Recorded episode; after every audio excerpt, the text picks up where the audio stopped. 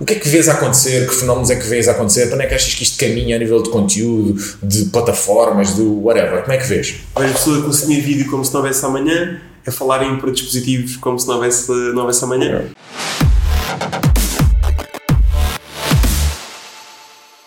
Então, bem-vindos a mais um programa uh, Abre o Jogo, mais um podcast Abre o Jogo. Uh, o meu convidado hoje é muito, muito, muito especial. Ontem estava-me a dizer porque é que eu, porque é que eu estava a falar com o Marco agora por, por causa disso. Estava-me a, a dizer, ah, mas dizes sempre que é, é, tudo muito importante, é tudo especial.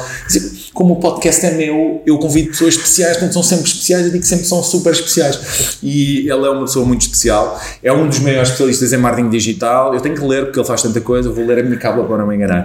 É, é, um dos maiores especialistas em Portugal em marketing digital, para além de ser CEO da escola, da escola de marketing.pt, é também treinador de Google Uh, escreveu mais recentemente, aliás, que vai lançar agora na próxima semana, o livro Marketing Digital, o Guia Completo, e já tem mais de 17 anos uh, ligado ao marketing digital, é uma referência nacional em SEO, Google, Analytics, para além de seres docente em várias universidades, entre as quais esta onde estamos aqui a gravar na Universidade Europeia.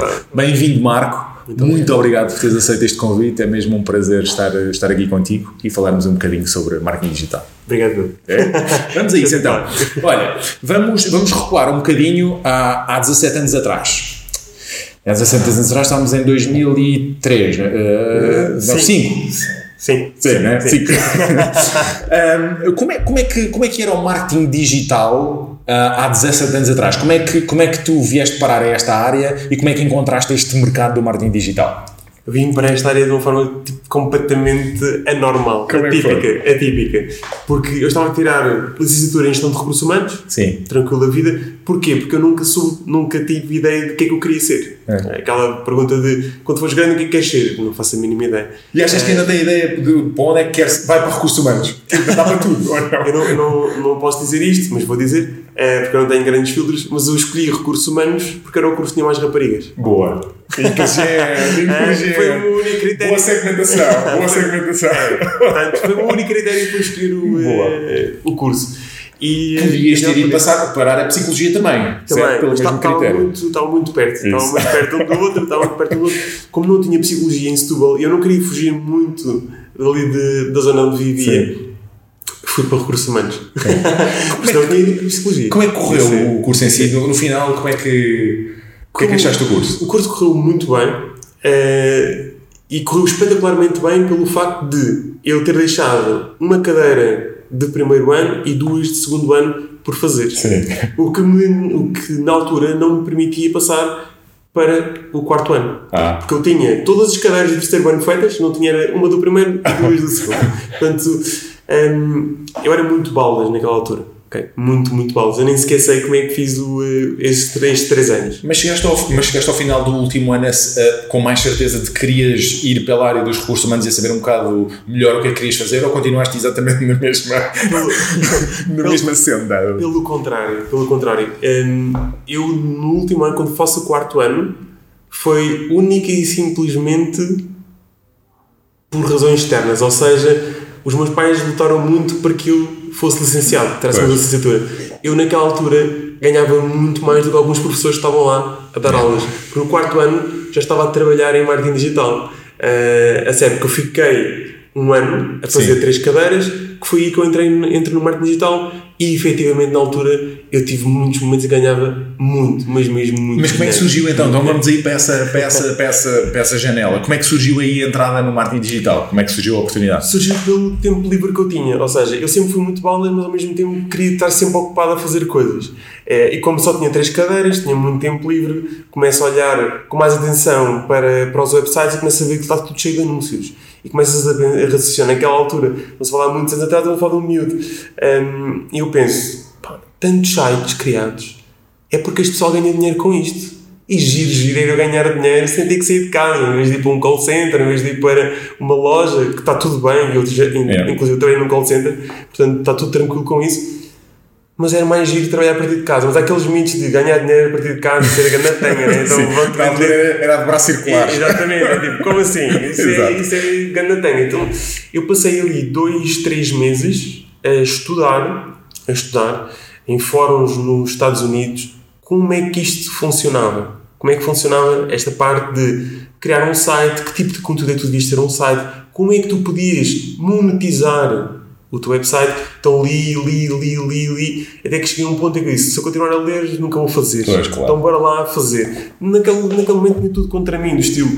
Mas tu não percebes nada de blog, não criaste um blog, não és de informática, não, não sabes escrever, não tiraste curso de jornalista.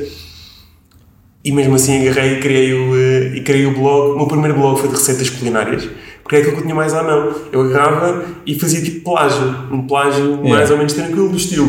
A minha mãe tinha um livro de receitas culinárias, eu literalmente batia o texto toda à mão da receita culinária, alterava ali uma parte do, do conteúdo e publicava. Esse foi o meu primeiro blog, não me deu nada, ok? Não me deu nada esse primeiro, esse primeiro blog. Porque nem sequer tinha lá anúncios. Comecei a receber algumas visitas, mas muito poucas. Então eu comecei a pensar, ok, agora esta parte de criar o blog já está tranquila, já está assegurada, já sabes como é que vais poder monetizar tens é que levar mais pessoas para lá. É. E vais ter que, para levar mais pessoas para lá, ir para algo mais sexy, mais atrativo de receitas culinárias. E surge uma, uma oportunidade brutal, que, porque havia um gap no mercado gigantesco, tipo, que ainda hoje existe. Ainda hoje existe este tipo de gaps. Que é, tu olhares para a televisão e veres, olhares para a televisão, não, olhas para o mundo e veres, há milhares de milhares de pessoas completamente fãs de uma série televisiva e não há um único site oficial sobre isto. E eu agarro e crio um blog sobre os morangos com açúcar. Genial. Quer dizer, e estamos a falar daqui nas primeiras temporadas, na... Primeiras temporadas. Primeiras temporadas. deve ter eh, disparado. Disparou, disparou. É porque estamos nas primeiras temporadas dos morangos com açúcar e, está- e estamos no early day, quer dizer, não estamos no- nos early days dos blogs, mas, mas estamos na- Mas no sim. primeiro terço, não é? Quer Estamos, dizer, estamos, estamos, estamos mesmo muito, muito numa fase muito embrionária. Muito embrionário dos blogs. Muito embrionário dos Como é, blogs. que- como, é, que- como é que crias o blog do- do- dos morangos e como é que foi? Crio, crio o blog, começo a escrever conteúdo. O primeiro artigo, eu coloco o primeiro artigo, eh, eu registrei-me na plataforma da Google para ganhar dinheiro, que se chama. Google AdSense. Portanto, hoje em dia qualquer pessoa pode ganhar dinheiro a partir de lá. Registrei-me na plataforma, fui aprovado em 30 minutos, na altura eles aprovavam toda a gente Claro, tudo e mais alguma coisa. conteúdo. Eu escrevi o meu primeiro conteúdo naquele blog ao meio-dia, ao meio-dia um quarto tinha recebido um clique, 21 cêntimos. E eu tinha a minha mãe sempre a chatear-me a cabeça de sai do computador, vai fazer qualquer vais coisa, agarrar nela, estás a ver? Eu fui chamar a minha mãe e disse: Olha, na cara, quero mesmo que venhas ver, buscar lá a vizinha, que é que venhas ver, olha, 21 cêntimos. Toma, Minha, compra meio pacote de arroz com isto. minha mãe, boa filho. E foi-se embora. E foi tipo: É pá, esse boa filho não foi top. Yeah. Isso não, Não era disto que eu estava à não espera. então, Uma coisa mais. E eu disse: Vou ficar rico com isto. Passado um mês estava a ganhar 50 euros por dia e passado 3 meses ganhava 500 euros por dia, todos os dias. Eu ia para a praia, porque eu já, andava posts, eu já andava dos posts para saírem, eu já sabia qual é era o conteúdo que ia sair. Naquela altura, a TVI com- cometeu ali algumas, eh, algumas falhas, eu já percebi um bocadinho disto. Há, agora vou ser um bocadinho técnico, mas eh, há um fecheiro, Sim. praticamente todos os sites têm, que se chama robots.txt, que é o sítio onde tu dizes o que é que eu não quero que a Google leia. Ah. Então, a TV também tinha esse local e tinha lá não ler esta parte, que era a parte dos episódios. Então, Pumba. o Google não lê, mas eu cheguei e leio. E, eh, e de repente tinha os episódios. Eu falo sobre isto abertamente agora porque já prescreveu, já foi. Exato, eu ia dizer isso. É completamente tranquilo, porque não é, é expertise pura e dura. É. Mas eh, houve ali muitas brechas e depois comecei a partir daí. Comecei claramente a entender como é que os motores de pesquisa funcionavam, porque eu não investi um cêntimo. Esta é a parte engraçada de ah, mas quanto é que investiste e que curso é que tu tiraste? Eu Nada a ver, não não. investi E- um cêntimo. yeah. Um blog gratuito no Blogspot, comecei a escrever, comecei a entender como é que o Google funcionava. Primeiro lugar, morangos com açúcar, tinha 150 mil pessoas por dia. Brutal. Sabes, sabes que engraçado este, este paralelismo? Sabes quem é, que é o Paulo Cuenca? Certo? O Paulo, sabes o que é que o Paulo Cuenca começou a fazer? O Paulo Cuenca é formado em filmografia ou fotografia artística e cinematográfica, qualquer coisa assim, mas acho que é filmografia. E o Paulo Cuenca começou, pá, mandou aquilo, o curso de teatro para, para, de cinema para trás das costas e a- a- eu acho que era a mulher, ou era a mãe, tinha um programa de culinária. E, ele, ele faz ali uma participação, um cameo qualquer num programa, dois, depois de repente percebe, ainda por cima ele já era meio icónico, tinha o bigode, já tinha o bigode, percebe um bocado a atração daquilo e ele vai para, para perceber. Ele não sabia fritar um ovo, mas percebeu um bocado aquele mercado e aquela comunidade. O gajo começou a fazer programas de culinária, substituiu a mãe, estás a ver? O gajo fazia programas, fez tipo duas séries. Não, o gajo começou, é o boom dele dá-se dá aí. E o que é que é interessante é aquilo ajudou a perceber o mecanismo. Não interessa se é, um, se é um programa de culinária. Aliás, como para ti não era a culinária que te interessava para o blog. Certo. Era perceber o que é que estava por trás É da, da, da coisa. Bem, ele hoje em dia, quer dizer, quem não conhece, podem ir ver Paulo Só Coelho, que é uma é boss, referência, sim. é, é É boss, é o ultimate boss a nível de comunicação e a nível de, de marketing até, mesmo no digital, é, é uma referência, acho que para, toda, para todos os profissionais da comunicação como nós. E, mas ele começou nas, nas, nas, nas, nas cozinhas também. Uma, coisa, uma pergunta muito interessante, que, que, que pega um bocado, eu estou sempre a discutir isto com toda a gente. Eu acho que os blogs estão e vão reaparecer em força. Vestidos ou, uh, ou apresentados de uma forma ligeiramente diferente e não tão semelhante aos blogs em 2003, 2004, early days 2000. Eu acho mesmo, acredito mesmo que isto, que o conteúdo do blog está a voltar em grande, que os artigos de opinião estão a voltar em grande, ah, e não é por causa do Elon Musk ter comprado ontem o Twitter e o Twitter ser, é, mas completamente diferente. Eu acho que os blogs vão voltar em força. O que é que, tu- o que, é que tu achas sobre isso? Eu acredito que sim, também. Eh, os- aliás, os blogs continuam a ter muita, muita força. Quando tu fazes pesquisas no, eh, nos motores de pesquisa, eh, a maior parte dos conteúdos que aparecem vêm de blogs. Yeah. Quer se queira, quer não, as pessoas podem é não ter o blog favorito que seguem. Sim. Mas têm o blog que consultam quando querem ter uma informação. Portanto, os blogs continuam a ser uma fonte de tráfego brutal. Aquilo que eu concordo é que, de facto, as pessoas vão voltar a seguir bloggers. Os bloggers vão é, ter que se reinventar na ótica de colocar muito mais a componente de vídeo Isso. do que só eh, texto. Um equilíbrio entre, entre os dois. Porque as pessoas consomem muito vídeo. Elas Achas que, mais é, que é verdade. Achas que o vídeo matou ou vai matar o, não sei, photography star ou o texto star ou não? Porque, pá, eu sinto que cada- nós sentimos mesmo, eu sinto, enquanto criador de conteúdo, quer dizer, tu vês a atração de um vídeo e vês o engagement de um vídeo e vês o contrário, quer dizer, o vídeo veio em força para ficar. Tu sentes isso também ou não? Completamente. É. Porque todas as plataformas, todas, todas as plataformas dão eh, primazia aos vídeos. Seja É. nas redes sociais, seja o próprio Google. O Google tem ehm, o substituto perfeito para ele próprio, que é o YouTube. Porque É. a Google sabe perfeitamente que, enquanto motor de busca, vai ter uma cota de mercado pequena, mas o YouTube vai ser o maior motor de busca Claro. eh, do mundo. Porque os miúdos já pesquisam é tudo no YouTube, porque eles foram habituados a seguir youtubers eh, e eles não querem estar a ler, eles querem é como é que isto se faz, como é, É. que, qual é que é a explicação sobre isto. Eles não têm paciência. Então, e o vídeo é um formato muito. E este formato também de podcast também brutal, porque as pessoas querem consumir um conteúdo de uma outra, de uma outra forma, que possam fazer mais coisas, cada vez é mais, pessoal, mais multitasking. É, sim, sim. Aliás, nós, desde, desde a criação do podcast, eu, eu disse que queria isto distribuído nas, nas plataformas áudio e não só vídeo, porque eu. cons- Porquê? Porque, lá está, vejo pelo meu padrão de consumo de conteúdo e depois vejo à minha volta como é que eu ouço, eu não vejo. Eu acho que vejo 15% dos podcasts que acompanho e ouço os restantes. E é tipo a correr, quando vou com os cães, andar, e portanto é isso, é em ótica de multitasking. E portanto está distribuído também em áudio. Eu acho que é. O que eu acho que é importante, e diz-me se concordas, é para quem cria conteúdo, não apostar as fichas todas numa, numa, num determinado formato, não é? E tentar distribuir um bocado em formatos diferentes, de, não é? Isto cada vez não há, cada vez é menos chapa 5, não é? Claro que sim. Mesmo para uma foto ou para um vídeo, tu não podes distribuir a mesma foto ou o mesmo vídeo em diferentes plataformas. O que é que achas? E um conteúdo como, um conteúdo como este que, que tu querias é brutal porque dá para fazer imensas coisas. Tu agarras, agarras no áudio e distribuis por todas as plataformas de, de áudio. Colocas o vídeo também no YouTube. Depois podes cortar o, eh, o vídeo e, e aqueles conteúdos nuggets, ou seja, Yeah. pequenos pedaços de conteúdo e que a pessoa vai, vais poder partilhar nas redes sociais. Tens sempre conteúdo. Yeah. Podes agarrar em tudo o que nós estamos a dizer, transformar em texto, tens um artigo de blog para quem prefere, prefere ler. Portanto, Yeah. eh, tu com um único formato produzes um formato de conteúdo, mas depois pode-se espalhar de diferentes formas em diferentes plataformas. O LinkedIn vai gostar mais do conteúdo em texto, o YouTube vai gostar mais do, uh, do vídeo, tal como o Instagram vai gostar mais do vídeo, especialmente vídeos curtos com Reels a bombar a música. Portanto, sim, nós não podemos estar agarrados a um só e temos de ter capacidade de entender que quem consome o LinkedIn não é o mesmo tipo de pessoa que consome Instagram, ou pode ser a mesma pessoa, mas está à espera de conteúdos é. distintos. Não é? E sabes, enquanto criador de conteúdo, isso é, é, um desafio grande. Nós internamente temos esse desafio que é, mesmo a nível, a nível de imagem, a nível de conteúdo, a nível de linguagem, a nível de perfil de comunicação. Tu queres colocar uma coisa no LinkedIn e nós pensamos, isto é conteúdo para o LinkedIn, ou isto é mais Insta, isto é mais, né? e é um desafio hoje em dia, se lá está, se queres, bem, há vários desafios, começando pela, pelo, pelo conteúdo e pela atenção que cada vez é mais, o, o attention span cada vez é mais reduzido, né? são segundo. E, portanto, mas, mas é isso que é.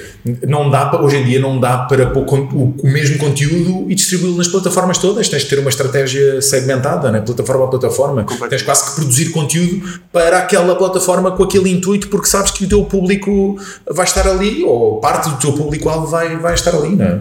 Sim, mesmo, mesmo vídeo tens que se tu queres ir para o Instagram, tens que trabalhar vídeo assim, se queres ir para o YouTube, yeah. tens que trabalhar vídeo assim, portanto, Claro que depois dá para cortar, tem de ver com os enquadramentos, mas não é, não é nunca a mesma, a mesma nunca é a mesma coisa. coisa. É. Sim, cada vez mais tendem, tendemos a ir para aí, ou seja, a produzir, tal como se faz uh, com os motores de pesquisa, produzir para aquele objetivo. Ou seja, eu é. quero chegar uh, a número 1 um para esta pesquisa, eu tenho que criar uma página e vou-me focar naquela página. Eu quero uh, ter sucesso a comunicar no Instagram, vou ter que investir só no Instagram com este tipo de conteúdo. No LinkedIn vou ter outra abordagem. Porque há coisas que funcionam espetacularmente bem no, uh, no LinkedIn e que não há sequer hipótese de tu fazeres no é. Instagram. O LinkedIn, o que é que funciona melhor no LinkedIn nos dias de hoje? É tu fazes uma sondagem. Tu fazes uma sondagem e chegas a mais pessoas do que elas que te seguem.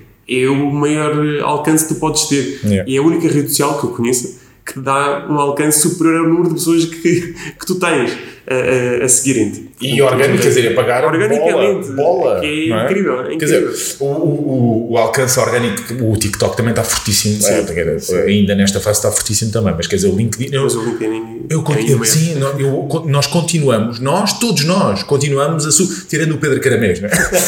mas continuamos a subvalorizar à grande o LinkedIn, porque quer dizer, porque é, há tanto negócio, tanto contacto, tanta conexão para fazer no LinkedIn, e nós continuamos a ser... Porquê que achas que isso acontece? Agora pensando aqui em voz alta. É mesmo desafiante porque é a minha rede social favorita, é aquela onde eu coloco conteúdo todos os dias, tirando sábados e domingos, por causa da, da rede social que é. Yeah. Uh, nas outras redes sociais, até aos sábados e domingos eu coloco conteúdo, Sim. mas o LinkedIn, religiosamente, coloco todos os dias conteúdo e é onde eu tenho melhores, uh, melhores resultados. Portanto, para mim é um grande desafio de, provavelmente é pelas modas. É. As pessoas vão muito pela moda e o Instagram é aquilo que está a bombar, então a toda a gente para o Instagram. Mas quem quer realmente conteúdo um, mais a sério, não é aquele conteúdo de entretenimento, mas de educar, Sim. eu quero aprender, uhum. eu quero ver aqui algo que seja realmente útil e por isso vai trazer mais negócio, muito mais negócio. Está no LinkedIn, o LinkedIn é uma grande, grande aposta. É, super, grande, super. Grande aposta. Eu ontem é engraçado, estava a falar com, com um amigo barra sócio e ele dizia-me porque quem está no Instagram não só quer não quer texto grande não quer só textos pequenos só quer uma descrição porque depois aquilo não quer e o texto grande e o texto grande porque o texto grande não se e eu disse olha só não querem texto grande se o texto for integralmente uma grande seca e não servir para nada. Porque todos nós, quando o conteúdo é interessante, quando tem valor, lemos textos com o que for. Com o que for. É? é livros inteiros. É isso, isso. Estava a falar agora, antes de entrarmos aqui com, com, com a Isabel, que é professora, com quem gravámos também o episódio, estava a dizer: os meus alunos dizem-me que não têm. Um, que não conseguem. Professora, eu sou, a atenção máxima que nós conseguimos ter são 50 minutos. E eu estava a dizer, mas porquê é que não lhes dizes a eles ou perguntas a eles como é que conseguem ver quatro episódios do Squid Game seguidos e são muito mais do que 50 minutos. Mas isso tem a ver exatamente com o interesse do conteúdo. Quando nós temos interesse no conteúdo, não interessa se estamos a ler uma hora de texto ou se estamos a ver quatro horas e meia de vídeo. Interessa o, o, o valor do conteúdo. É? E às vezes nós não, não, não olhamos para isso, para o, para, para o valor do conteúdo que estamos a entregar. Completamente. E a juntar isso, eh, conseguimos entrar na parte dos algoritmos para o Instagram. É é espetacular as pessoas lerem todo aquele conteúdo. Ou seja, se tiveres muito conteúdo e ele é realmente relevante, a pessoa vai ler aquele conteúdo para o Instagram, mesmo que tu não coloques um like, mesmo que tu não partilhes, mesmo que tu não comentes, tu estás a dizer ao Instagram este é um bom conteúdo. Porque aquilo que mais importa para as redes sociais, todas elas, sem exceção, o mais importante não é tu colocares um like, nem partilhares, é o tempo que tu passas no ecrã. É. Aquilo que eles querem é que tu passes o maior número ouçam de isto. Ouçam isto. no ecrã. Por isso, é, esse é o ponto número um. E se tens realmente texto, é, se tens vídeo que é interessante e a pessoa acompanha, a mensagem que estás a passar é este é bom conteúdo, eu vou apresentá-lo a mais pessoas. É. E é assim que tu começas a crescer. É assim que tu cresces cada vez mais. Não é pelo número de likes, o pessoal quer muitos likes. Isso. Eu quero prender a atenção da pessoa, só vai consumir o meu conteúdo. Ela depois gosta ou não gosta, é indiferente, claro. mas ela já deu, já passou a mensagem. O mesmo acontece com os stories. Eh, os stories têm uma parte engraçada tem exatamente a ver com o ponto que tu referiste agora. Hum. Então a gente diz, ah, não podes colocar muito texto nos stories porque as pessoas não leem, tem que ser algo que elas leiam em 15 segundos. Não, não. Exatamente o contrário. É um texto que as pessoas não conseguem ler em 15 segundos. Porque se elas não conseguirem ler em 15 segundos, elas vão colocar o dedo para travar, para ler, ou seja, mais tempo no ecrã. É uma mensagem que já a dar ao Instagram este conteúdo é bom conteúdo. É, isso é super, é um insight super, é uma dica super eh, Portanto, fixe, importante. É, é como tu dizes, Faz todo sentido. É sim. como tu dizes muito bem, só se for uma verdadeira seca é que não tem interesse, de ah. o resto tem interesse. Notas que, falamos um bocadinho em off sobre isso, notas que da parte de quem, aqui estamos a falar de marcas e estamos a falar de criadores de conteúdo, portanto branding pessoal, se quiser chamar, aquilo que, que quiseres. Notas que ainda existe. Um, Uh, muito aquela coisa do criar conteúdo uh, a pensar em nós e não, quer dizer, aquilo que nos parece bem, aquilo que, e não pensar no, no, valor que, e nós estamos aqui a bater muito no valor do conteúdo porque no final do dia, não é? É, é isso que importa, não é? E, não, uh, não pensar muito no, no valor, naquilo que entrega, porque principalmente quem cria conteúdo como eu, como tu, às vezes diz assim, então, mas, mas, estás, a, mas estás a dizer tudo, estás a dizer, mas depois, então, depois, mas quando for para a parte do, não é? E há é muito essa preocupação do, de, não, mas se eu vou contar tudo aquilo que sai de valor, depois esgota-se. Notas que ainda existe um bocado esse para os criadores de conteúdo, não existe ainda esse clique que se deu de que o objetivo é, é ajudar a agregar valor. Exatamente. Tenho a certeza absoluta que essa mensagem ainda não está, ainda não está clara. Infelizmente, infelizmente não está clara. Não há, não há desafio nenhum em, eh, em tu partilhares o, eh, o conteúdo. O grande desafio é nós usarmos muito o achómetro. Nós achamos muitas coisas, é, achamos demasiado, exato. achamos demasiadas coisas quando tu consegues estatisticamente ver o que é que funcionou melhor, o que é que realmente está a agregar valor. Não é aquilo que tu queres vender, é aquilo claro. que as pessoas querem comprar. É, portanto, nós temos que entender é o que é que aquele utilizador vai querer do teu conteúdo. Há um motivo pelo qual as pessoas seguem o teu conteúdo. E tem a ver com o valor que tu lhes dás. É. E tu tens que, ao escutar essas pessoas, entender é. porque tu estás a dar mais e mais e mais valor. Não importa nada de partilhar tudo aquilo que eu sei gratuitamente. Sim, mesmo assim, te garanto que as pessoas, se quiserem, vão fazer um curso na, na minha escola. Claro. É porque elas vão querer é, uma coisa estruturada, do início ao fim, com o certificado, com as horas que precisam de ter yeah. de formação. Tudo isso é importante para elas. Claro. E quem, quem lhes dá esse conteúdo é, é essas pessoas que elas vão recorrer depois quando quiserem algo mais aprofundado ou não tão aprofundado, mas esquematizado. Claro. Aprofundado, eu dou dicas hum, na, nas minhas redes sociais e na newsletter que é aquilo que eu dou nas aulas. Claro, Muitas das coisas claro, que, claro. que eu dou são as mesmas coisas. Porque é conteúdo que eu acredito que vai passar valor e que vai ajudar as pessoas a conseguirem uh, claro. os seus objetivos. Oh, então, desta semana estava a pensar um bocadinho, estava a discutir com, com outro amigo sobre isto, que é, fala-se muito mesmo, na, principalmente em estratégias, estratégias de marketing digital, na, na, questão da persona e da persona, identifica uma persona e duas personas, e quanto mais definida, eu não sei se vais, eu não sei se falas disso, infelizmente ainda não tenho o teu livro, ainda não, não, não chegou dia 13 ou dia 14, mas não sei se falas de, de, ou se dás muita, já vamos ouvir, muita valorização à persona, porque é que eu estou a dizer isto? Porque fala-se cada vez mais, define a tua persona e como, o que é que é, como é que se chama, onde é que vive, o que é que consome, onde é que está, onde é que não sei o quê, né? que, que idade é que tem, qualquer dia tipo o tamanho que tem a tua persona, agora defines três. E, e eu gosto deste, deste paralelismo, que é, imagina que tens uma, uma loja física, se tens uma padaria, né? E definiste tua, no teu plano de negócio, definiste a tua, no teu plano de marketing, definiste a tua persona. E vai entrar um chinês com 2 metros e 8 e mais chineses dois não acho eu, mas quer dizer, entrar um chinês com 2 metros e 8 e tu vais dizer olha, não é a minha persona, fechas a porta. Quer dizer, isto não acontece. Eu tenho, uma, eu tenho uma abordagem um bocado diferente, que é, eu gosto de pensar mais no público-alvo. E o público-alvo foi uma pessoa que tem uma padaria, é pessoal que quer comprar pão. Ponto final. E a partir daí há pessoal que gosta de comprar pão, mas prefere farinhas refinadas, outras farinhas não sei o que, mas dentro de um público-alvo. Acho, e a minha pergunta é,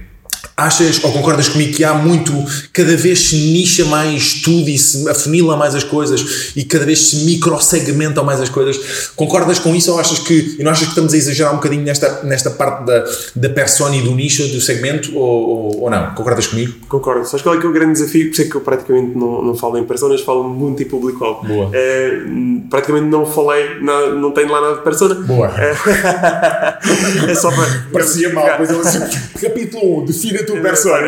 Não, não, não é, não é. Temos uma opinião diferente um do outro e estava tudo, tudo bem. E Estava tudo bem, estava tudo bem.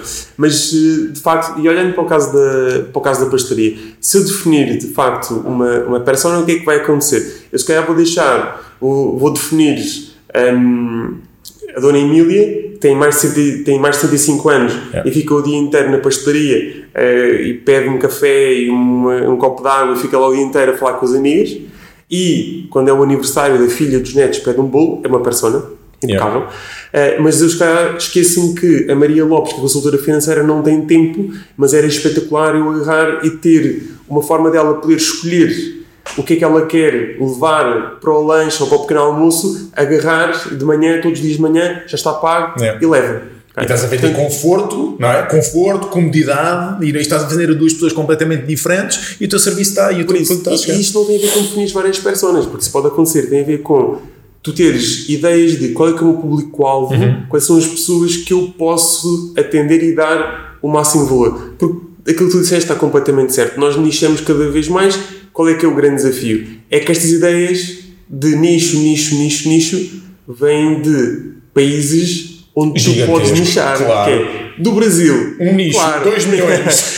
Aí eu consigo fazer um nicho Yeah. espetacular. Eh, Estados Unidos, claro que sim, tem- mas não há outra hipótese, Yeah. temos que fazer por Índia, nicho, né? China, se não Agora, fores nichado. Portugal, eh, vais fazer nicho. Eh, Claro que consegues fazer coisas com, giras com nicho, mas eh, tens ideia que não vais chegar a ninguém, Yeah, né? yeah. Eh, vais chegar ali mesmo muito poucas, muito poucas Yeah. pessoas. Mas, mas eu, bem, eu, vamos lá ver uma coisa. Entre definir uma persona e nichar, a não definir, nem sequer ter noção de qual é o objetivo, e eu vejo, pá, eu vejo, infelizmente, muitas marcas, empresas, empreendedores, empresários que nem conseguem, nem conseguem, nem conseguem perceber qual, o que é que, qual é que é o diferencial de valor, o que é que fazem de diferente, não é? O que é que, o que, é que trazem de diferente, qual é que é o objetivo, é? Nem vais por, nem é preciso entrar pela, pela hoje, bem, missão, os valores, a cultura, não vale a pena entrar por aí, mas é, há pessoas que não, não sabem bem sequer definir qual é o objetivo, quanto mais, e portanto, entre definir os objetivos, definir a persona, fazer o one-on-one, passo a passo, mesmo nicho, eu prefiro que se planeie e que se tenha uma coisa concertada e planeada do que não, não, não saber, não é? Sim, sim, dizer, sim. É preferível. O que me leva a uma pergunta interessante que nós, nós, nós abordamos, que é cada vez mais, então o pessoal do digital, malta do digital, malta de, de, de, de IT, tecnologia, cada vez mais nós andamos ahm, completamente eh, fixados em descobrir a nova aplicação, o novo, o novo programa que, que vai gerir eh, o CRM e vai eh, gerir a comunicação e programar não sei o quê. E cada vez mais nos esquecemos do básico, não é? E, e às vezes, e li um artigo teu também muito interessante sobre isso, ou uma publicação tua, que é, às vezes esquecemos de pegar no telefone, ou eu se tiver um e-mail e o número de telefone daquela pessoa, eu comunico com quem eu quiser. E andamos sempre à procura da próxima coisa, da próxima coisa, do que é que é digital, do que é que é não sei o quê, e esquecemos do básico. Tu notas, notas isso? Completamente. Totalmente. Aliás, aquilo que acontece muitas e muitas vezes é que as pessoas agarram e, e como está muito na moda o digital agora, elas vão para o digital. E acreditam que ir para o digital é ter uma página no Facebook ou no Instagram e está feito. O desafio é que eu, por exemplo, nasci na era do Mirk e depois fui para o Wi-Fi. E sei que as redes sociais, e sei que as redes sociais são cíclicas. Na altura, se me dissessem, ah, o Wi-Fi eh, vai deixar de ser a cena. Como assim vai deixar de ser a cena? Ele existe, mas não está lá ninguém. É um facto. Ele Claro. continua lá. Se, não, se quiseres falar sozinho, podes ir para o Wi-Fi.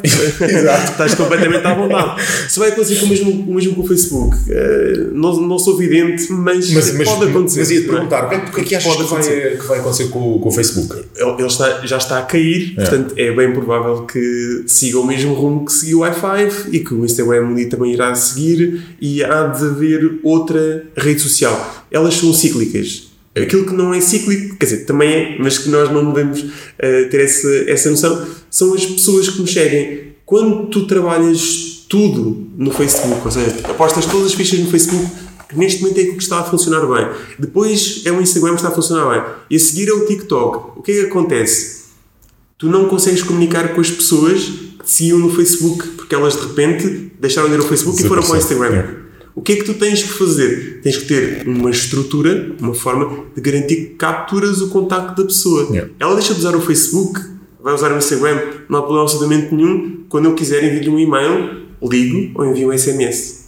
Está tudo bem. Se ela for para a rede social X, que nós não sabemos qual é, está tudo impecável. Yeah. Porque eu continuo a comunicar com ela. Eu tenho que capturar esses dados. E mais uma vez entramos no conteúdo de valor. Eu vou ter que lhe dar algo que ela valoriza para ela me dar o contacto e a partir daí eu Claro. comunico com ela de uma forma Claro. super tranquila. Claro. E aí é que está o. não é o segredo, mas é a fórmula para tu conseguires realmente ter algo que é teu. É sustentável. Yeah. Ninguém te vai tirar a tua base de dados. Yeah. As pessoas podem tirar a tua página de Facebook, de Instagram ou deixarem de ir lá. Agora, tu enviares um e-mail a alguém, a pessoa pode fazer essas ferramentas se o conteúdo não for bom. Yeah. E, e às vezes é uma coisa tão simples como eu detesto o Excel, mas pá, o, o Excel básico, para quem não quer investir num sistema de CRM, de- de- investe numa folha de Excel, numa folha de papel, numa pequenina Sim, uma sim. agenda, faz três, três, quatro colunas e escreve nome, contacto de telefone, e-mail, eh, o potencial, o que, é que, o que é que queremos, o que é que queremos fazer, o que é, qual é a campanha que queremos fazer, escrevem aquilo numa folha e organizam aquilo. E semana sim, semana não, mas lá, o que é, em que estado é que isto está? O que é que eu tenho, quem é que eu tenho que contactar, não é? E estamos sempre, lá está, estamos sempre à procura da nova, da nova coisa, da coisa diferente. E às vezes, no outro dia, uma coisa muito engraçada que era ah, alguém que dizia assim: pá, ele nunca me responde às mensagens no, no Instagram. E eu disse: então, eu- fomos à, à bio e tinha, tinha lá o contacto, disse, pega no telefone e liga. pá, liga. E vais ver como ele ligou e, e- e atendeu. Pá, é isso, esquecemos. Estamos sempre à procura de, não, isto não responde por aqui, não responde por ali. Às vezes é o básico funciona. O básico Sim. funciona. Esta do CRM básico é melhor do que nenhum CRM. Claro, Não haver tens- organização. não- não tens nada. Isso, isso. Então, mas olha, voltamos aqui à parte do, do site, da criação do site e também fazendo aqui, entroncando também com a questão das redes sociais, que é, eu hoje sou um jovem empreendedor, uma jovem empreendedora, quero criar, quero lançar a minha marca, de- hoje estou- Hoje há muita gente, não ia dizer toda a gente, que isto é muito definitivo, Ah, mas há muita gente a lançar novas marcas de roupa com imensa pinta. O que é que eu faço? Lanço um site e, e não te cinjas à marca de roupa, mas pensa numa nova marca, não é? num, num, num novo serviço. Lança um site ou vou aposto as fichas todas no- no- nas, redes, nas redes sociais? O que é que hoje em dia há um conselho? Depende do que é que achas. Tu já, já disseste, já deste essa resposta logo no início. Então é- passamos para a próxima. é, nós não devemos colocar todos os ovos no mesmo, no mesmo cesto. Hum, claro que tu deves agarrar e, eh, e aproveitar a onda das redes sociais e estar nas redes sociais. Sempre. Mas nunca nos podemos esquecer que as redes sociais, na prática, não são nossas. Há uma frase que nós dizemos sempre que é a minha página no Instagram. Só que a página não é tua, é do Instagram. Percebemos todos há pouco tempo, não é? Quando cresce o e toda a gente estava. O que é que aconteceu? O que é que tu fazes, não é? O que é que tu fazes? Porque não é teu. Yeah. Aquilo não é teu. Eh, Aquilo é alugado. Mas eu faço, eu costumo fazer imensa esta analogia e esta sim está no, está no livro que é para mim as redes sociais, trabalho nas redes sociais e se só trabalhas nas redes sociais, o que estás a fazer é construir mega moradia num terreno que não é teu. Yeah. Chega lá o dono e agradece-te imenso e fica com a moradia para ele. É muito Ok? fixe. É muito porreiro uh, teres construído a moradia para, para ele.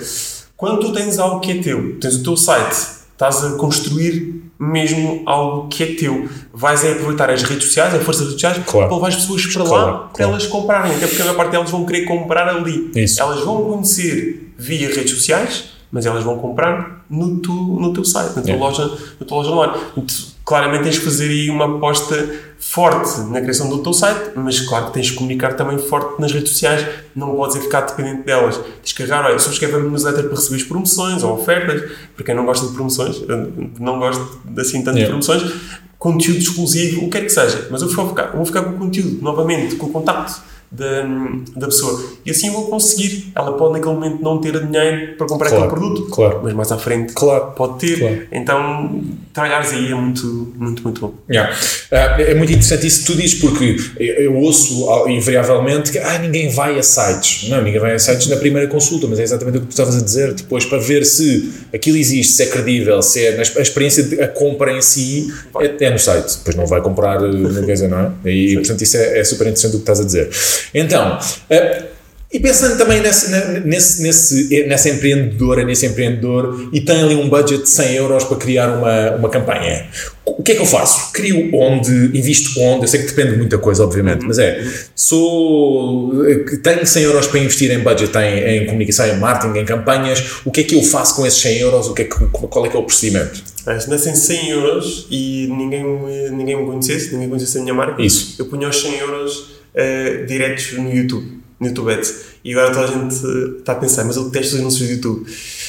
Do ponto de vista do utilizador, compreendo. Do ponto de vista de uma marca, os anúncios do YouTube são a melhor forma que tu tens de aumentar a notoriedade. Porquê? Só pagas quando acontece um de dois cenários. Sim. Ou a pessoa viu o teu anúncio até ao fim, ou pelo menos 30 segundos. É. Caso contrário, tu não pagas absolutamente nada.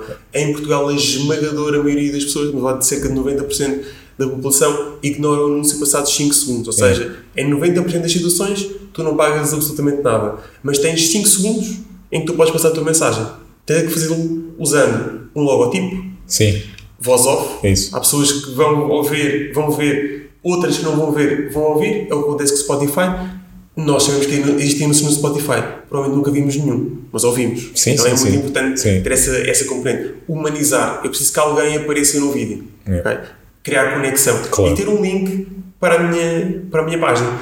Se a pessoa ignorar o anúncio passado de tudo isto, eu passei a minha mensagem, não paguei nada. Se ela vir até ao fim, ao menos 30 segundos, o valor médio é de 1 cêntimo por visualização. Então é a forma mais económica que nós temos. Era aí que eu colocava o, eh, o dinheiro em termos de notoriedade de marca. Não dava. YouTube Ads. Então, uh, está, está aqui os passinhos todos, os passinhos todos. Sabe, eu tenho uma, eu tenho uma, eu tenho aqui que expressar a minha, e não é indignação, é, é consternação e, e, e irritação, que é, eu medito e uso, e medito através, não medito através de uma app, poderia meditar, mas não o faço, medito através de um canal de YouTube. E, vamos lá, e tu vais, essa conexão vai-se dar rapidamente. Medito de manhã, estou super calmo, estou a entrar já naquela vibe da meditação. YouTube, já sei quem é que é o guia, já sei o tipo de meditação que quero fazer. Clico. Que anúncio é que me aparece? A porcaria da Getir. Não, não é porcaria, mas a Getir. E o homenzinho da moto é assim, é, é completamente o contrário. Pá, mas estás a ver? Mas é. E eu crio. eu criei aqui uma, uma, uma ambivalência de relação com a marca, um bocado. ma- Mas é isso, portanto, Getir. Eh, Vídeos de. Eu vou perguntar isso a ti, que é. Eu, enquanto hum, anunciante, escolho o tipo de conteúdos em que quero aparecer. Sim. Então a Getir pode não escolher aparecer em vídeos de yoga. Pode. Então façam isso, por favor. Pelo menos para mim e para, para outras centenas de pessoas, de certeza absoluta. A vossa música no início do vídeo de yoga, não, não, não. então se dá, não sabia isso. Dá, dá, dá, é uma coisa. Tu, pode- tu podes escolher onde queres aparecer, onde não queres aparecer, podes escolher o vídeo. Quero aparecer naquele vídeo ou naquele canal de YouTube. Portanto, está para esse nível de detalhe. É, muito fixe. Então, olha, continuamos aqui na- agora na senda do, do prático, porque, como te disse, a nossa missão neste, neste podcast é primeiro ensinar e partilhar, depois é, é inspirar, e eu quero, quero que os nossos, os nossos, quem vê, quem ouve, os nossos seguidores tenham isto é hoje, quero que seja quase como uma aula ou um preâmbulo do, do teu um prólogo do teu livro, e portanto queremos coisas práticas e, e acho que tu estás na mesma onda. Portanto, vamos lá ver. Vamos aqui desmistificar alguns conceitos e vamos aqui algumas perguntas, perguntas e respostas mais rápidas para quem não sabe o que é o quê, ok? Bora? Bora. Então, hum, hum, o budget já respondeste. Vamos aqui, uh, conteúdo pago ou conteúdo orgânico? Uh, achas que depende do objetivo, depende da fase, do, do- da marca? O que é que achas? Desde que tenhas como objetivo garantir que pelo menos 50% das visitas que chegam até ti e das vendas que chegam até ti são orgânicas, Isso. deves apostar eh, também em anúncios. Mas sempre com esta ideia que a médio e longo prazo, pelo menos 50% do teu negócio não depende de anúncios. Ok. Caso contrário, pode acontecer uma coisa que provavelmente nunca irá acontecer, tipo pandemia. e, de re, e tu fechas, tu Sim. não tens nem para investir, o teu negócio morre.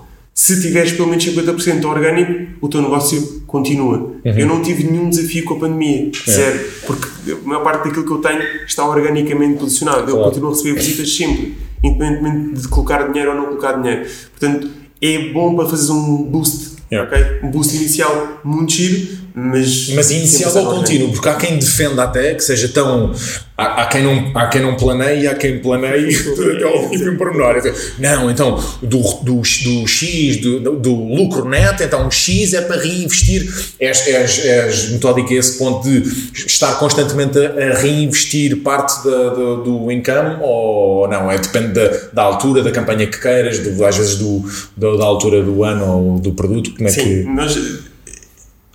Há muitos negócios que têm que estar sempre. A, tá- têm que estar sempre. Yeah. Depois estava no, no Pestana, nós tínhamos um budget de 4 milhões de euros, nós estávamos sempre a investir. Não havia hipótese. Claro. Mas, porque há sempre pessoas à procura de quartos hotel, nós não, temos, não tínhamos hipótese. Agora, há muitos negócios, estamos a falar de um pequeno empreendedor que a lógica é apostar nos momentos-chave. Nós não temos de estar sempre a reinvestir. É, naquele momento-chave eu quero comunicar isto, vou usar essa estratégia e para aí vou agarrar e vou colocar eh, o anúncio. Há pessoas que patrocinam todos os posts que fazem no Sim. Instagram e aquilo, quando tu fazes um post que é mau, ok?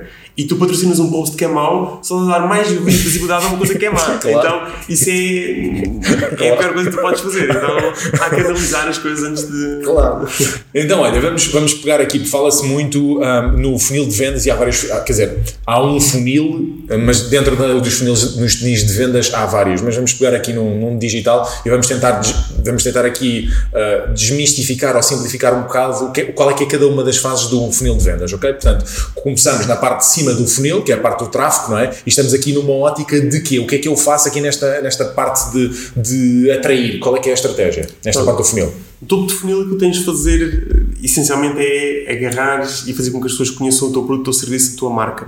Para isso, já falámos aqui no YouTube, tens a vertente de anúncios de Facebook e de Instagram, tens a forma orgânica de trabalhares o Facebook e Instagram, porque são pessoas que não estão à procura de nada. Então, numa primeira fase, que é a fase de, hum, ok, eu quero que as pessoas me conheçam, Sim. eu preciso que elas realmente me conheçam. Anúncios de display são brutais, e económicos também. Anúncios. eh, aí vais ter que apostar bastante na vertente Claro. de, de anúncios no YouTube mais Claro. barato. Stories também são baratos. Hum, mas aí tens que passar por essa parte. Aqui estamos, lá está, estamos no topo do funil, portanto estamos a, a tentar atrair atenção, não é? estamos a tentar captar o máximo de pessoas para dentro daquele funil, é? porque o funil vai estreitando e vai chegar ao final e, são, e aí é que está nichado. Exatamente. Então depois passamos para a parte dos visitantes, né? da, da conversão ah, do tráfego para, para visitantes. Nesta, quais é que são os segredos aqui, as dicas ou a parte mais importante aqui nesta conversão do tráfego pós, pós nesta conversão dos para os visitantes? Aí já vais ter que apostar muito mais no tráfego que é denominado tráfego qualificado. Ou Isso. seja, aí já vais, estar, vais ter que estar muito bem posicionado nos motores de busca, eh, Google, não, é? Eh, não, há, não há outro. eh, Exato. eh, Ou o Bing ainda ou não? ah, o pronto. Bing tem tipo 2% de cota de Ah, mercado. Eh, mas sim. E, só Mas que- fica, fica só que mal. pessoas- não, mas sabe que as pessoas vais pedir no Bing? O quê? Google. Isto é verdade. Esse eu sei, eu sei.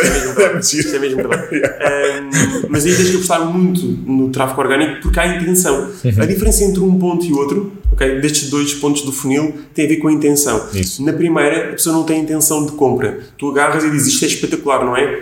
Queres saber mais? No outro, a pessoa já sabe que ele existe, ela vai à procura. É completamente diferente. Quando ela entra no teu site, já vai preparada para comprar. Isso. O que tu tens que fazer para depois garantir que ela vai converter é analisar. E tens duas formas de analisar: quantitativamente ou qualitativamente.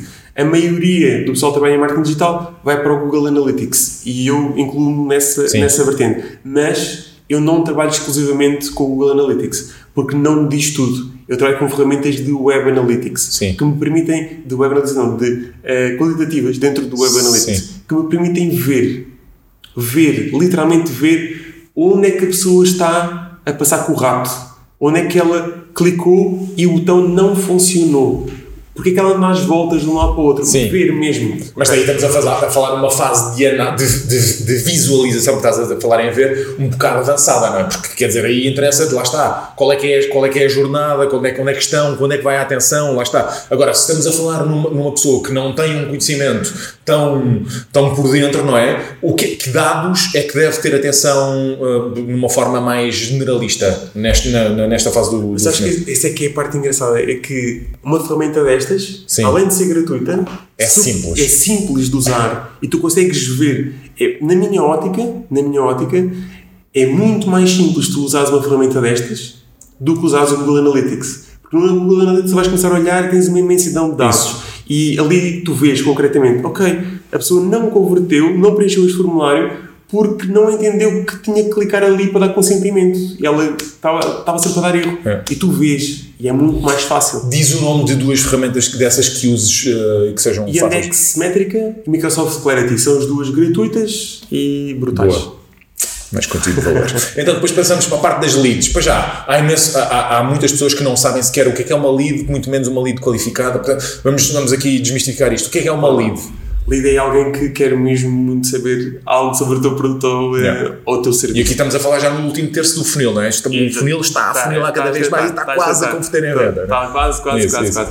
Então nós aqui podemos ter várias estratégias para receber hum, leads, eh, contactos e depois tem a ver com o nível de aquecimento que tu dás lead, ou seja, Isso. quanto mais rapidamente tu contactares essa pessoa, melhor. Nós temos de ser muito, muito proativos aí e esse é, uma, é um dos desafios do digital, é que tu consegues colocar muitas vezes muitas pessoas dentro do, hum, dentro do site Sim. a preencherem formulários, mas depois as pessoas não as contactam. Quando vão contactar, a pessoa já não se lembra. Bem, ah, nunca claro. estive aí. E isso é que é uma das dores de quem trabalha nesta, nesta vertente, na vertente da angariação. Claro. Que é quando não há um contacto logo, hum, fica tudo muito, muito, muito desafiante. Claro. Poder é isso, é um contacto. Claro, É- claro. é- é. Então, depois estamos na parte da venda, já aqui na parte de baixo, na parte da oportunidade e aqui na parte dos clientes, que é no final, como é que, como é que na, quando o cliente já está mesmo, mesmo, mesmo, mesmo, mesmo na última parte do funil e já está mesmo quase a fazer o, o clique para, para o buy, para o compra, o que é que é importante aqui,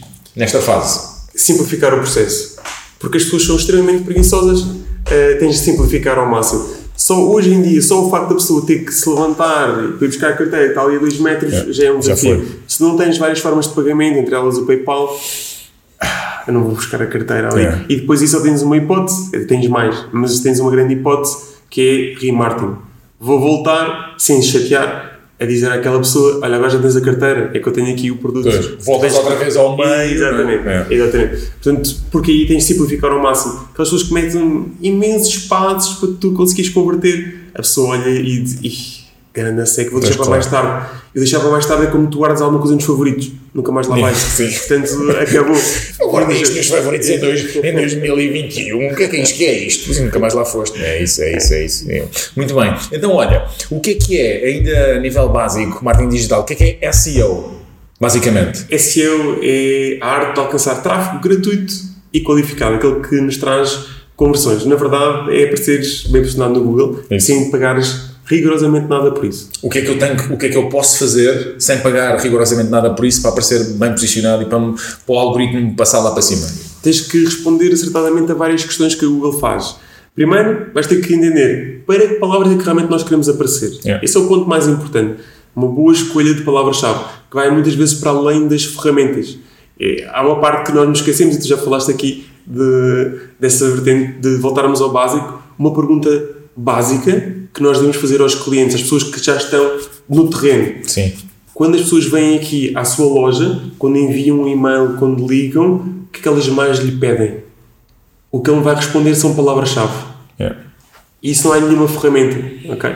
Posso recomendar aqui várias ferramentas. Uber Suggest, eh, Keyword Planner da Google, Google Trends, todas elas vão dar palavras-chave. Perguntarem às pessoas que estão no terreno o que é que as pessoas realmente procuram, não está em nenhuma plataforma. Pois. E eu aí vou conseguir criar páginas com conteúdo que vão ajudar as pessoas a ver que aquele é o melhor produto para elas. É. E é esse tipo de questões que a Google analisa.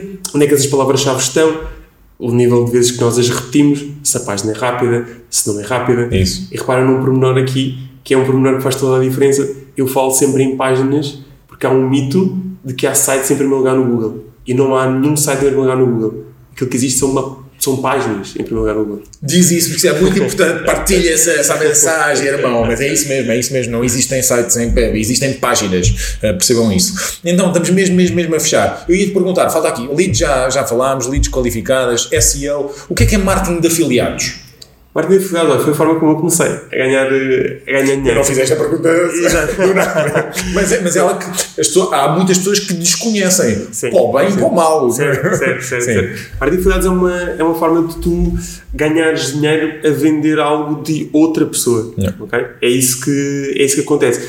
E é uma forma excelente, tanto para quem quer ganhar dinheiro, criador de conteúdo quer ganhar dinheiro Isso. com o seu conteúdo, como para quem vende, porque nós só pagamos quando a pessoa efetivamente faz, uh, faz a venda. Nós pagamos uma comissão 5%, 3%, e vai variar bastante. Mas grandes, grandes empresas trabalham com marketing de afiliados. Uhum. Marketing de afiliados não é um marketing multinível, nem essas Sim. coisas todas. Porquê que achas, porquê que, achas que, é essa, porquê que achas que essa correlação com o marketing. Bem, para já, o que é que é marketing multi, multinível? Que é importante também... É, é, é tu venderes a pessoas para essas pessoas venderem também o teu produto, ou seja, vai subindo na, num esquema de pirâmide. Uhum. E não, marketing de afiliados não tem absolutamente nada a ver com isso mas como muitas pessoas vendem o conceito como se fosse dinheiro fácil, Sim. as pessoas acreditam que é. Eu, não, eu quero fugir disso porque é dinheiro fácil. É. Eu conheço pessoas que foram enganadas. Marketing de afiliados não é dinheiro fácil. Nós temos que criar muito conteúdo, bom conteúdo, para que a pessoa realmente compre aquele produto que é de outro. Eu tenho que o vender por aquela pessoa para já a minha comissão. Mas já tens que abordar a marca ou o produto para, quer dizer, para conseguires, para poderes, como é, como é que esse processo se dá? Quer dizer, eu agora quero uh, entrar no mundo do marketing de afiliados e quero recomendar, uhum. uh, uh, sei lá, a Uber. O que é que eu faço? Começo a identificar a Uber nos meus posts, falo, contacto a Uber, como é que, como é que isso se processa? Sim, mas aí... É ao é, contrário... É, é ao contrário. No, no caso que deste agora, temos, iríamos entrar numa questão que é o marketing de influência, que é Sim. os influencers começam a marcar marcas, que é para as marcas, uhum. ah, ok, vi que tu mencionaste, e começam a falar com eles. É isso. Marketing de afiliados é de outra forma, tens uma plataforma, neste caso são várias, existem várias plataformas, onde tu te inscreves, colocas o teu website e produzes e submetes o teu website uhum. para aprovação. E lá estão várias marcas das maiores do mundo. Uhum. Okay? Só para terem uma noção, a Booking tem marketing de afiliados. Yeah. A Booking trabalha com afiliados. Yeah. Uh, foi um dos meus primeiros uh, afiliados. Eu fazia... Mas tens a Booking e tens marcas já quase no segmento alto e de luxo que também sim, trabalha sim. com. Né? Sim, sim. Portanto, o marketing de afiliados é, um, é uma das formas mais interessantes, só que dá muito trabalho claro. okay? para tu ganhares, para ganhares dinheiro estás a criar constantemente conteúdo para vender marcas de outros. Voltamos ao conteúdo é, de valor e à, à, criação de conteúdo que, que, sim, que agrega. É? E tu apostas na tua, na tua base de, de contatos. Yeah. Mas a marketing de é, é brutal. Yeah. Muito é fixe. Então, olha, estamos a fechar as últimas duas perguntas, que é, esta tenho imensa curiosidade, já falamos do Paulo Cuenca. Quem é que para ti é um exemplo dentro da área do marketing digital? Pode ser uma marca e um influenciador, ok? O que, é, o que é que te faz bem? Qual é que é um exemplo e o que é que achas que faz de uma forma completamente diferenciadora ou diferenciada? Olha, o Cuenca é realmente o uh, então, temos isso top, top, top, é. top, top para mim. É daqueles que mais percebe de comunicação e, no Instagram é absolutamente, absolutamente ninja. Um, eu depois tenho, eu tenho referências no marketing digital mais focadas em, em SEO. Uhum. O, a minha principal referência é um rapaz que se chama Brian Dean, que curioso, ele é nómada digital. Brian Dean? Sim, Brian Dean. E ele viveu muitos anos aqui em Lisboa. Que é curioso. Pera, mas não foi o Brian Dean que. Juro, não, não foi esse. Ah, não, pera, não, curioso. Não foi esse. Não. não. Mas o nome é exatamente igual. É, é exatamente igual. É mesmo o nome. Então ele viveu é, em Lisboa? Viveu em Lisboa muitos, muito, muitos anos. Eh, ele de vez em quando na volta, na volta a Lisboa e ele vendeu a empresa dele há dois meses a uma, a uma plataforma por vários milhões de vários vários milhões de euros e na minha opinião é okay, branding é mesmo Boa. brutal e marca uma marca que pá, a nível de, do digital seja completamente fora no bom sentido e porquê? Mar, marcas no digital mesmo brutais é, é, Só não dizemos bons exemplos e não dizemos maus exemplos. Claro que sim, claro que sim. Mas é, sabes que é engraçado que fazes-me essa pergunta e na minha mente vem automaticamente sempre pessoas. É. Porque é engraçado. É, o Bill Gates tem muito mais seguidores do que a Microsoft. Um, o Tim Cook tem mais seguidores do K-pop. É. Uh, portanto, é, dar a é- cara à marca, né? Era que é? estávamos, estávamos a falar sobre dar uma. Dá bocado estava a falar no, no YouTube Ads, tem que haver uma cara, tem que haver uma humanização da, da pessoa, não é? E é isso exatamente que tu estás a dizer. O, o Elon Musk é muito maior do que o SpaceX ou que o Tesla ou que o que quer que seja. não é? E por isso é que estás a perguntar marcas e só me vem à cabeça pessoas. Isso acontece pessoas, comigo- pessoas. exatamente a mesma coisa pode ser uma marca, eu só consigo pessoas. Só consigo pessoas. Acontece Mas há, um, há uma marca, há uma marca gira, que é o Dr. Bayar. Sim. Um, daqueles comprimidos para a tosse. Sim, sim. Eles fazem conteúdo espetacular. É. Eu, eu acho que é muito engraçado. É português, não é? É, é, é português. brutal, estás a ver? É português. É, português. Porque, é engraçado, porque, porque é que achas que eh, tem a ver com o facto de, de é, é aquele fenómeno quase de emocional que nos remete para, para, a- para a saudade, para a infância, Para a é o facto de ser esse old school, eh, o old but gold, o que é que achas que é? E depois- é o manter o tradicional E, e... e- e- eles depois fazem um mix de comunicação muito giro. O facto de vão para a fábrica e mostram como é que fazem os repousados, É. como de repente com os repousados fazem mil e, mil e uma coisas eh, giras, passatempos, onde é que está o repousado? E as pessoas passam ali imenso tempo. É muito, muito, Muito muito, muito, muito, muito fã. Um, sendo que, não sendo uma marca, eh, mas como falaste de, de influenciador, há uma página que eu acho que é absolutamente eh, genial, deliciosa, que é o JJ Boss. Ah, sim, claro, óbvio. que é algo Viste que- esta semana do Fernando Pessoa, com o Fernando Pessoa, Ele- estás a ver? é, Estás a é ver inacreditável, e é um, é um gênio que está por trás daquela, É, daquela o página. JJ Boss, Insónias, em Carvão, quer dizer, tens ali duas ou três personagens. Estou engraçado, estás a ver? Estamos a falar de humanizar a marca e aí tens uma marca nada humani é humanizada no sentido do, do, do personagem, da, da personagem do conteúdo, não da pessoa que tu nem sequer sabes, na maior parte, de quem é que está por trás. Sim, não é? ninguém sabe quem é. Viralidade que aquilo tem é uma coisa impressionante. Impressionante, impressionante. Olha, muito fixe. Marco, para, para terminarmos, como é que tu vês os próximos 5 anos do marketing digital. O que é que vês a acontecer? Que fenómenos é que vês a acontecer? Para onde é que achas que isto caminha a nível de conteúdo, de plataformas, do whatever? Como é que vês? Vejo pessoas a consumir vídeo como se não houvesse amanhã, a falarem para dispositivos como se não houvesse, não houvesse amanhã. Já começas a ver cada vez mais eh, pessoas a falar para o telemóvel, para a Smart TV. Eh, ou seja, a pesquisa por voz claramente é algo que em menos de 5 anos vai ser uma, uma realidade. E uma, uma, uma vertente muito, muito engraçada também, aqui já ligada ao, eh, ao e-commerce, que é, hum, que é quase como se estivesses na feira.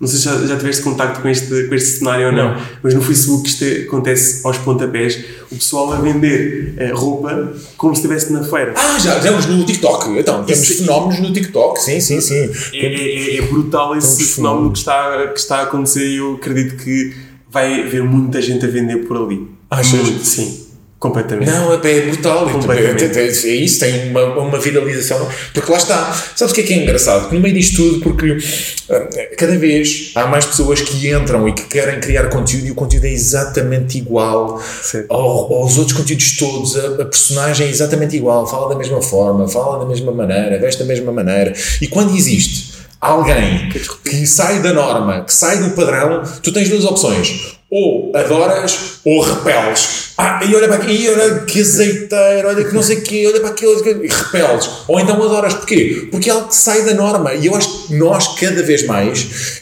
e felizmente, acho que queremos sair da norma, queremos coisas diferentes e é isso que marca, independentemente de gostarmos ou não. É norma e, e- e eu acho que é isso. Estás a ver? Eu acho que é isso. É sair um bocado na criação de conteúdo, no, no- no posicionamento, na forma de comunicar. Pá, ou quente ou frio. Não, não faças, não um amor, não, não interessa para nada.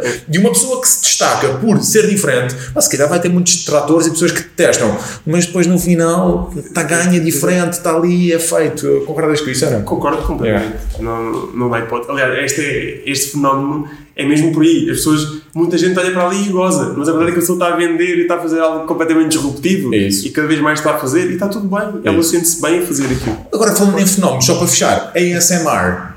O ASMR, tipo fazer. É Uma das, das- da- Eu acho que é a top 3 que tem mais no TikTok, que tem mais seguidores, pá, tem tipo. Milhões de milhões, aposentou-se a semana passada, uma, uma ilha, ganhava qualquer faturava qualquer coisa como tipo 4 milhões mês. ASMR. Se não sabem o que é ASMR, vão pesquisar, é fazer barulhos ao microfone, as pessoas pedem, agora faz com a espuma de barbear e não sei o quê, agora faz com a boca, fazer barulhos. Portanto, se acham que não há formas de ganhar dinheiro, ah, só há formas de ganhar dinheiro, só há formas de ganhar dinheiro. Bem, e fechamos, fechamos aqui. Marco, muito, muito obrigado, muito obrigado, muito obrigado. Foi ótimo, ótimo, ótimo, ótimo bocado. Tenho a certeza que vai ser um ótimo episódio e espero muito, muito, muito que aproveitem estas dicas e este conteúdo que, que tivemos a oportunidade de colocar aqui, que o Marco gentilmente uh, disponibilizou e falámos aqui. Comprem o livro do Marco, que está quase quase a sair, e tem também um prefácio de uma bloguista dos early days, não é? Que é uma pessoa pouco conhecida, que é Ana Garcia Martins, a Pipoca Mais Doce. E portanto, comprem o livro, porque este senhor é um must cenário do marketing digital. Até o próximo episódio. Muito obrigado. Muito fixe, muito fixe, muito fixe, muito fixe, muito fixe.